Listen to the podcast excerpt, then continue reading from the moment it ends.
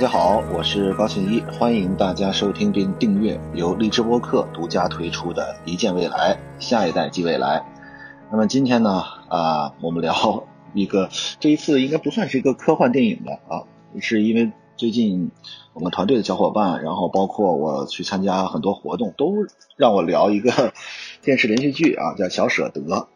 呃，在微博上面也有一次这个连麦，但是我给拒绝了，因为我没有看过《小舍得》，所以我在这一次呃在励志播客跟大家分享这个《小舍得》之前呢，因为我太太看这个片子，所以我就专门的去找了一下，没有看得很全，但是我觉得足以触发了我对于孩子教育的一个思考。今天呢，在我们高中同学的群里面啊，北京四中高中同学的群里面。呃，突然间有一个同学呢发了当年是一九九四年的时候八月二十几号啊，那个时候是我们的录取通知书。然后呢，我又重新读了一下当时四中的这个录取通知书，呃，这个风华少年，脑子里突然间就回荡起这个四中的校歌啊。我一个特别透彻心扉的感觉是在九四年的时候，北京四中应该是在当时还是属于一个比较好的学校，呃，也聚集了一批我们认为相对比较优秀的高中生。但是我真的没有感觉到当时的所谓内卷，也真的没有体会到父母所给予的压力。其实这不是凡尔赛，我就想了半天，为什么会形成了今天这个样子？我们在小舍得里面的三个家庭，这个内卷的成了一个相对我我我个人认为是有一点点变态的一个一个状态。我们先梳理一下啊，我们先先聊一下小舍得这个这个剧，然后呢，我再结合我的这个成长经历啊，这个非常的个人化的一个博客，就是我自己的成长经历，跟大家多少的探讨一下啊。这个小舍得呢，看完了这个之后呢，大概的直播用一句话说是孩子疯了都是家长逼的。当然了，这部剧里面的这个人物关系啊，还有这个家庭环境设计，它是为了在电视剧里面能够让大家接受，都是情理之中和意料之外。所以呢，特别的狗血，因为如果他没有冲突和对撞，大家也不喜欢看。但是呢，他是典型刻意的去设置了这么三个家庭，比如说这个鸡娃式的教育，让孩子从小学就开始内卷，啊，这个到底好还是不好？我记得啊，我我在初中的时候，我的初中是一个相对一般一点的中学，但是呢，学习其实当时已经成为我的一个习惯。然后呢，我看到这个小舍得的时候，我才突然发现啊，可能我当时也是在内卷。就是我大概，因为我们当时是初一的时候学物理，初二开始学化学，然后呢，初三就开始准备高考嘛。但是我大概在初一的那个假期就已经把物理和化学全都学完了，初中三年的物理化学就都学完了，就在那个初一结束到初二的那个过程。呃，是为什么会做这样的一个一个？是因为其实我觉得用今天的心理，其实就是一个玩游戏打怪升级的这么一个心理啊。当时呢。呃，我们考一个叫北京市物理奥校，考了这个北京市物理奥校之后呢，他就分班，一班到八班啊。其实这个物理奥校就每个周末都去，然后呢，所谓的今天的奥数啊，大概是这么个意思。但是当时可是没有那么大的这个功利化，其实还是一个很好的一个一个一个提高自己的这么一个这么一个环境。但是呢，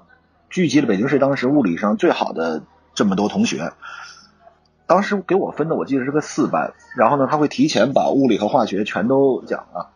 然后呢，我这个你就很焦虑啊，因为你是四班，他是按成绩分嘛，最好的在一班，我就想我一定要努力，然后争取能够上到一班去，然后我就不断的去做练习去学，一开始呢就是一个打怪升级玩游戏的一个心态，就是我要去三班，我要去二班，我要去一班，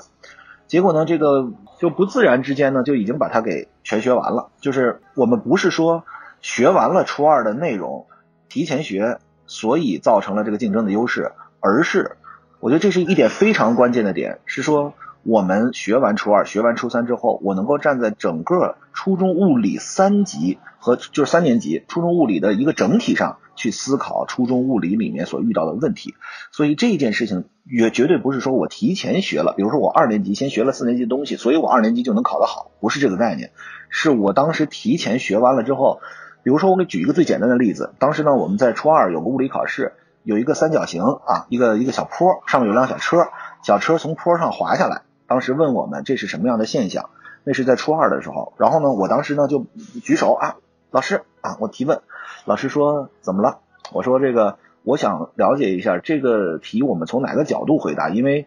在小坡上面滑下来是可以从动能势能的角度，它本来有势能，然后转化为动能，小车滑下来。另外一个呢是合力分力的角度，因为它在一个三角形之上有有向下的一个分力。然后老师说合力分力是初三才学的，所以你就从这个动能势能角度谈就可以了。就是很简单的这么一个题，但是当时突然间让我觉得。你实际上看待一个问题，已经不仅仅是站在你初二的这个角度了，而你是能够把它贯穿起来，然后去思考。所以这件事情不是我们在用，比如叫降维打击，或者说我们提前学，反复内卷。当年我觉得我们纯粹是对它有兴趣和爱好，是我们想学，是我们想要玩这个游戏，这个学学物理的游戏。但是呢，从另外一个角度，呃，这样的方式确实也造成了一部分内卷，在当年就是。呃，你会发现你的同学们，我在初中的时候，你的同学们没有学很多问题，他的思考的角度就是不一样。但是我们当年也没有这个父母去强迫要求孩子必须要提前去学，而都是大家主动的。但是我觉得这个在小舍得里面，我所看到的其实是一种强迫式的内卷，就是你必须得往前走。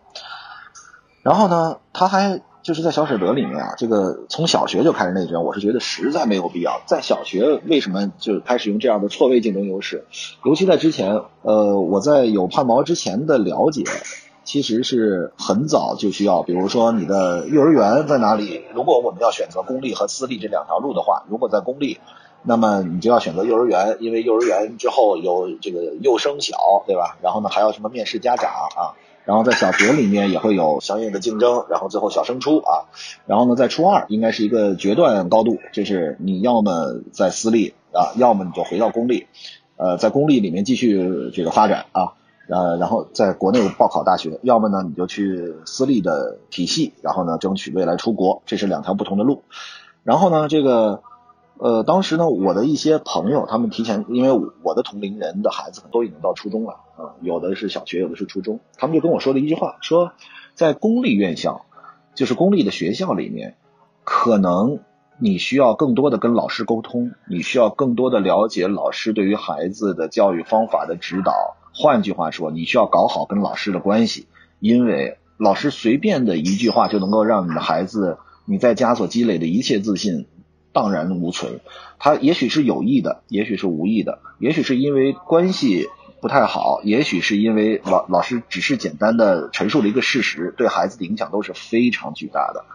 这一点是一个客观事实，而不是我们说我们去呃美化或者丑化，这是一个客观事实的存在。就是因为我后来想一下，我在小学的时候也是一样，我小学的时候这个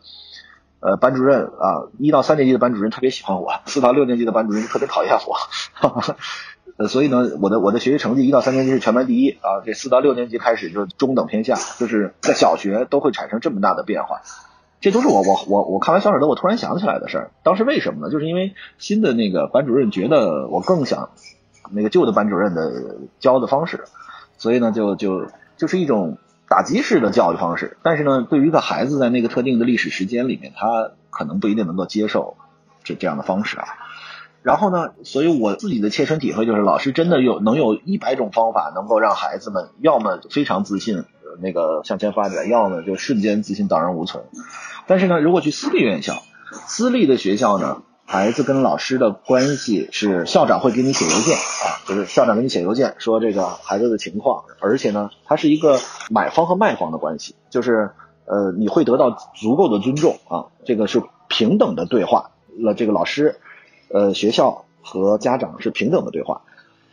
但是呢，这样的弊端呢，其实也有，就是孩子的这个教育的方式呢，还是跟我们的认知还是有一定的差距啊，不一定谁好谁坏。因为我在国外留学的时候也会发现，在国外的长大的，无论是华裔还是比如说英国人，其实我们总有一个错误的理解，是老外都很自信。其实这件事儿不是这样，老外也有不自信的，中国孩子也有特自信的。关键看老师跟孩子之间的关系，以及家长跟孩子之间的关系。其实跟教育体制的最大问题就是在于，可能公立的院校的时候，我们的老师占据一个主导的地位或者主控的地位，而这个主控的地位可能会使孩子产生一定的变化。所以呢，这个所谓的宽相对宽松、相对平等，但是呢。孩子在很多时候学习的过程里面，你要没有压力，或者说没有一些所谓我们传统用的方法，他可能不太会。就是你说像我那个初中的时候那样，完全没人逼，自己我到了那个寒假暑假，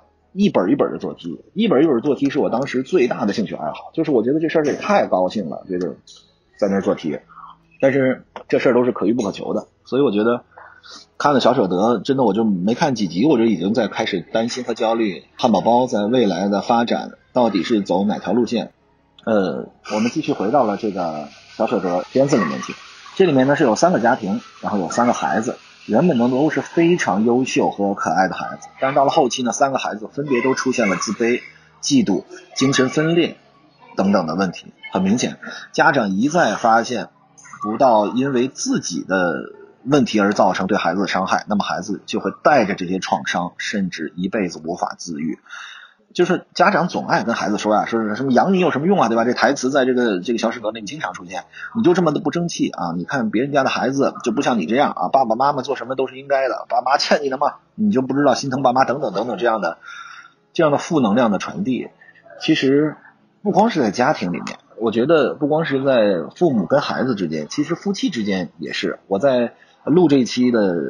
昨天啊，我我这个在上海出差，然后我昨天在微博一个连麦直播，就是说这个如果不结婚，老了会不会很惨？那个题目里面，呃，大概就聊到了这个呃婚姻的关系。我认为婚姻的关系里面也有很多的这样的埋怨，就是其实我周围的朋友听到的太多了，什么你怎么样，你怎么样，我总是觉得。人都是感情动物，人也都是被情绪所控制的。那么，一个错误的情绪的传递，一定会引起你语言所想表达的内容以外的含义。就是，其实我们也许是想鼓励你的老公，或者说激励你的老婆，或者说我们只是认为这个我们有极大的压力需要所谓的需要排解发泄。但是，当你用这样的语言的方式和这样的情绪的传递的时候，这样的负能量。的传递是一定会有几何级数般的这个扩大到听者的耳朵里面，所以我觉得我们核心的是为了过好日子啊，核心的思想是为了解决问题，而不应该用这样极端的方式、极端的语言，无论是父母对孩子还是这个夫妻之间，都不应该去传递这样的太消极，而且这样传递过去之后，那怎么办呢？那这个比如说。老公对老婆有了这个这个怨言，那老婆去哪传递呢？传递给孩子。那传递给孩子之后又能怎么办呢？那孩子为什么就要去去经受这样的压力？所以我就觉得，在这个剧里面，我觉得父母是发泄性的，而且父母是完全对自己的不满。就是对自己的不满，其实大家会觉得，比如说一个人跟你说一加一等于三，你根本不会跟他发脾气，你觉得你这个你你绝对错呀，对吧？大多数人的情绪和大多数人发脾气和大多数人的不满，其实就是因为对方可能某些地方是自己的影子，对方可能说对了一些事情，而自己又解决不了，所以所有的我觉得愤怒，我自己理解，因为我经常会审视我的愤怒，我发现我的愤怒其实很多时候。是对自己的愤怒，而不是对外界的愤怒。后来我就在想，比如说，我举一个特别有意思的例子，就我现在坐在，我现在坐在，因为我在上海出差，我又跟上次在三亚似的，我那个要要要等飞机，我就给大家录这么一期。然后呢，我在这个大堂坐着的时候，一方面我在录这个励志播客，同时呢，这个还是一样一派生活的气息。然后一对一对的这个孩子们，然后在这个边上穿，然后呢，这个大声的吼叫，然后。我坐的这个是大堂伴，大堂伴里面的小伙子还在那儿刚才 shake，在那个摇那个应该是鸡尾酒，呃，有各种各样的杂音。我一开始的时候，其实我特别想跟大家说，我说，哎呀，那个我现在要录这直播课，那个大家能不能给我一个空安静的空间？然后我突然转念一想，其实我并不是对这些噪声有什么样的意见，其实它是分散我的注意力，让我不能这个专心在我录荔枝播客。那再往深了想，一个情况是什么？是说。我觉得我还是对我想说的内容不确定。如果说我打开这个荔枝播客，我打开开我开始录，我录的是人工智能有有三要素啊，这个包括算法、数据和计算能力。我觉得外边打天打大雷我都不会觉得我可能会说错。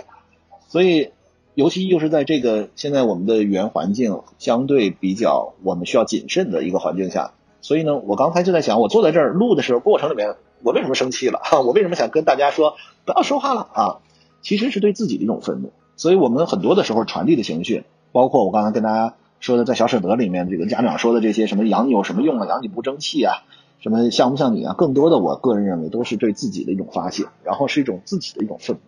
所以呢，我总是觉得啊，因为我现在还不知道汉堡包长大了之后，我会跟他用什么样的方式沟通？我一直跟自己说，我说我们要平等，然后我们不要呃对孩子要有包容心。但是你知道，其实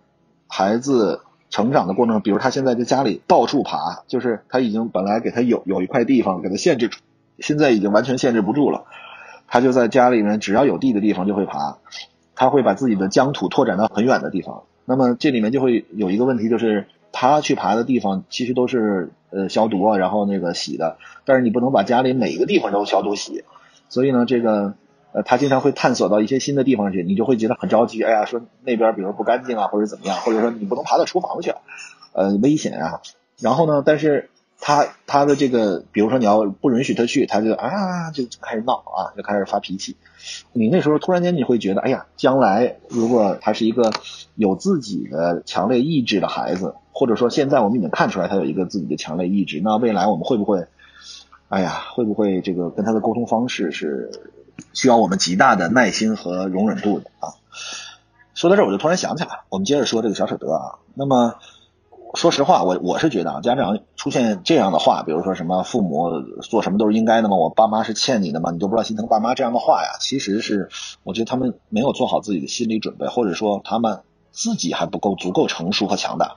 是因为你你你凭什么来指望孩子懂事儿啊？你凭什么来指望他来去理解你呢？就跟夫妻关系之间一样，我们不能强假设说我们伴侣应该天然默契就应该理解我们。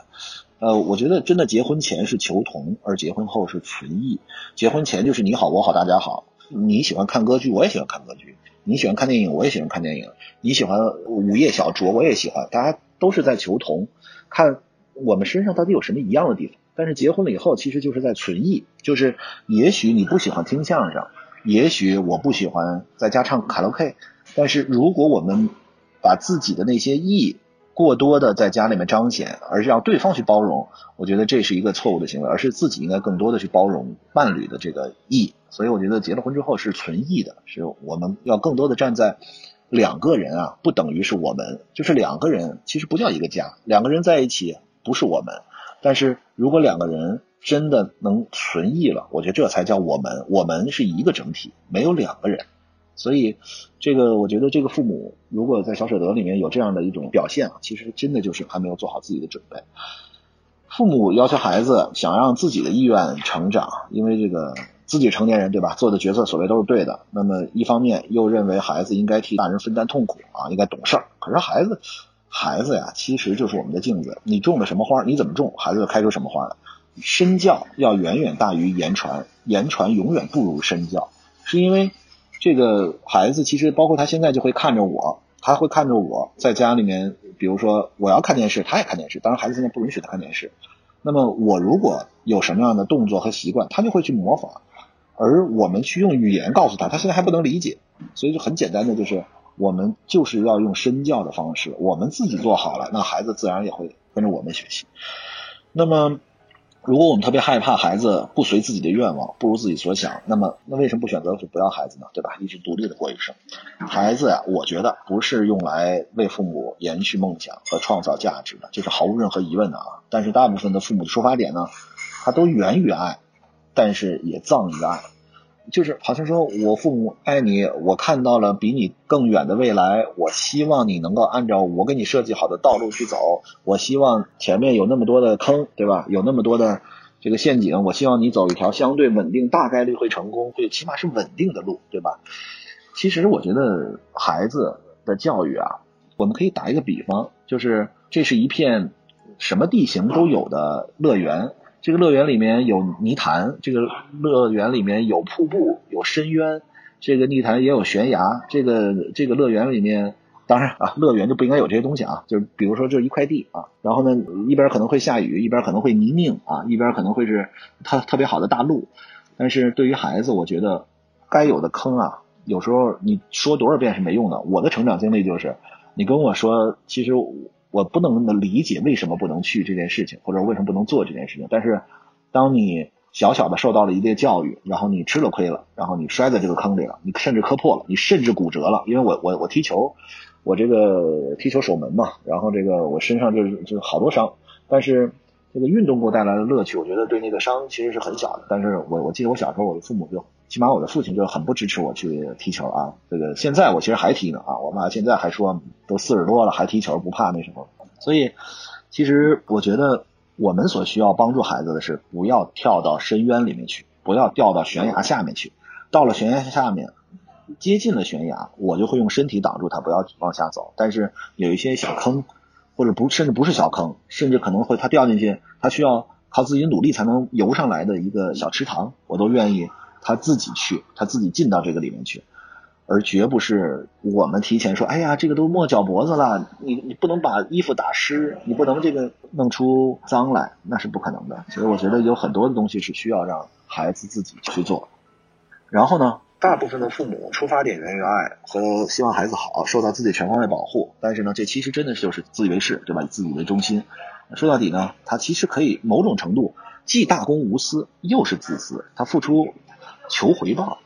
其实就是自私。刚才我们所说了，我们要对孩子哪里保护，哪里不保护，其实是一个很重要的问题。就是我们要判断他不要走错，但是有一些该经历的坎坷一定要经历。但是我们如果付出要求回报，就是绝对的自私了。所以这个一边看这个剧看到这儿呢，我跟我太太都在思考，这个到底是应该用什么样的方式去跟汉堡包未来相沟通哈。呃，那我们继续聊啊，我想分几个话题聊。第一个话题就是自我问题的投射啊，就是因为我们在孩子身上看到的很多问题，实际上都是父母的问题的在孩子身上的一个投射。比如说，因为自己的出身，因为自己的家庭，因为自己的工作，造成了没有治愈的心理问题，投射到孩子身上，这是家长最容易犯的一个问题。我们在聊这个问题的时候呢，大家都提到的一点呢，是说父母的婚姻是他们。走进与不走进婚姻的时候的一面镜子，就是父母的婚姻的状态，呃，父母婚姻是不是幸福？父母的婚姻遇到什么样的问题，其实是影响他们进入还是不进入婚姻。所以，其实确实，我们每一个人所接触到的很多事情都是第一手从父母这里来。如果父母每天都非常的相爱，他们孩子在他的生长的过程里面也会按照这样既定的方式去前进，或者说大概率是。而父母如果家里面总是每天。各种战争啊，呃，遇到各种各样的问题，或者各种极端的情绪在家里飘，那我觉得这就就会有很大的问题。比如说这个小舍得里面有个田雨岚啊，然后呢，因为这个母亲做了小三儿啊，自己呢只是上了个三本院校啊，明明她嫁的其实不错的，但是自卑和强烈的这个自尊心，还有要强的性格，她总觉得婆家看不起自己，娘家人也看不起自己。他呢就把这一切的情绪，对自己对人生的不满、改变命运的希望，全放到儿子身上了。因此，自己因为呢，他他觉得自己的人生无法重来，但是呢，自己还可以来规划孩子的人生，就在强压这个和压迫式的教育方式。本来啊，他那孩子其实是品学兼优的，啊，一步一步因为得不到理解和尊重，变得反叛、激烈、偏激啊。那个刚开始有征兆的时候呢，这个母亲啊，这个田玉兰啊。不仅没有发现孩子的精神状况在崩溃的边缘，甚至自己比孩子更崩溃、更偏激，出现了受害者的这个心理，觉得自己付出了那么多、那么苦，怎么落得这么个下场？失控的情绪加倍给孩子施压，最后这个孩子精神出了问题，幻想出了一个自由的孩子，可以按照自己意愿成长的孩子，一个活成的样子在自己身边，一个自己想活成的样子啊。然后呢，他想那个这个。在自己身边陪伴自己，类似人格分裂了。他妈妈就虽然掏挖心掏肺的爱，但是换来的是儿子的憎恨。同样这个问题啊，也出现在这个南丽身上啊。本来是最幸福的一个中产阶级啊，一儿一女，健康阳光，老公也非常体贴，工作优秀。结果呢，摊上这个父母婚姻失败的少年阴影。爸爸呢找了小三儿，